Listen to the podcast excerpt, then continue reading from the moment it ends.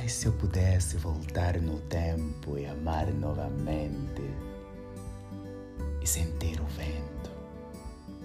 Ai, se eu pudesse escrever a carta mais linda de amor e enviar na rapariga que eu amo a partir da janela de seu quarto. Ai, se eu pudesse estar das zero horas até as três horas da manhã a conversar com ela, eu, no outro lado da janela do seu quarto. Ai, se eu pudesse fazer a melhor serenata para a mulher que eu amo, pedindo namoro em frente de todos. Ai, se eu pudesse pegar a minha rapariga nas mãos e andarmos em todo lugar como verdadeiros apaixonados. Ai, se eu pudesse levar ela para um lugar calmo, tranquilo na selva, como fazíamos antes. Fazermos um piquenique, comermos os dois, apreciamos a natureza, ouvimos o barulho dos pássaros e corremos. Ai, se eu pudesse. Se eu pudesse criar a máquina do tempo e voltar. Se eu pudesse ser um verdadeiro gentleman do século XX ou XIX.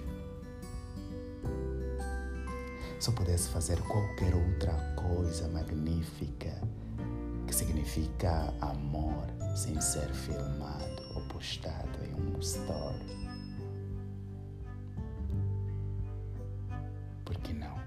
Eu não aguento viver nesta época. Numa época em que tudo deve ser feito no intuito de ser postado nas redes sociais. Nós não temos atenção no que fizemos, dando o valor que merece e apreciamos o momento ou vivermos como realmente merece. Não. Nós fizemos um sacrifício para postar num story que depois de 24 horas vai desaparecer. Nós decoramos a casa porque queremos filmar para o mundo todo ver.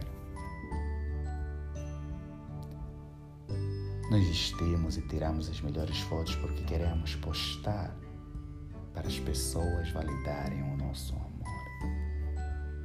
Mas ai, se eu pudesse voltar ao tempo, a um tempo onde a carta não era simplesmente uma escrita,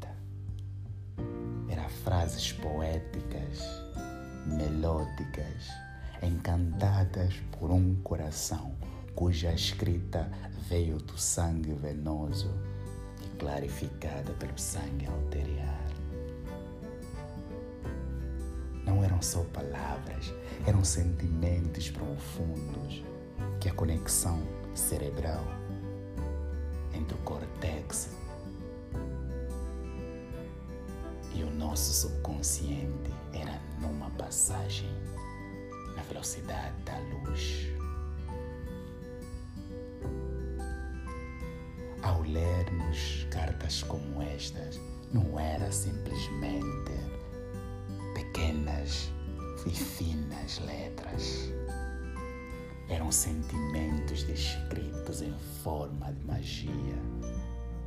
Eram melodias poéticas. Eram a junção do início da criação e do Big Bang, a explosão. Era o que chamamos a reencarnação ou a ressurreição no terceiro dia. Nós sentíamos a vibração do Polo Sul ao Polo Norte, num sentimento cuja intenção mexia com as ondas do mar fazia as baleias cantarem. A gente via o que não estava à nossa volta, porque cada letra descrevia o que a gente não via, mas a gente queria e sentia na mesma velocidade. Não era sobre viver em cidade, não era sobre postar nas redes sociais, não era sobre publicidade, não era sobre dinheiro, não era sobre riqueza, nem sobre pobreza. Era sobre a vida, era sobre nós, era sobre a nossa arte de existir, era sobre as nossas escritas. Éramos profundos, cuja intenção era escrever em letras finas Eu te amo no coração de alguém. A gente não dormia, a gente sonhava, a gente não vivia, a gente vibrava, a gente tinha o que chamávamos amor, atenção, carinho e afeto. Tudo junto num kit. Onde estão os verdadeiros gentlemen? Onde estão as verdadeiras mademoiselles? Onde estão as mulheres vestida no coro da beleza natural. Onde estão as senhoras, as mulheres que conquistaram os direitos nessa terra, as mulheres que reivindicaram e lutaram pela igualdade social? Onde estão os homens que deram o máximo para lutarem na revolução industrial e construírem uma sociedade cujo objetivo é de viver numa junção entre a paz e o amor. Onde tudo se foi? Será que só sobraram mulheres de biquíni nas redes sociais, corpos vagueando como se estivéssemos vivendo num carnaval? Será que só existiram homens que fazem comédia e mostram que realmente têm? Será que só existiram os chamados influencers digitais que mostram uma vida luminosa interessante cujo objetivo é influenciar as pessoas a lhe seguirem e no final a realidade está em desacordo entre a mentira e a verdade? Será que só existirão as propagandas enganosas e os stories de 24 horas para mostrar que estás a comer uma pipoca e ver um Netflix? Onde estão os acampamentos, as saídas, as amizades, as coisas bobas, cujo objetivo é não ter sentido, dando um sentido mais lógico no sentido da vida. Onde está tudo isso? Onde nós erramos?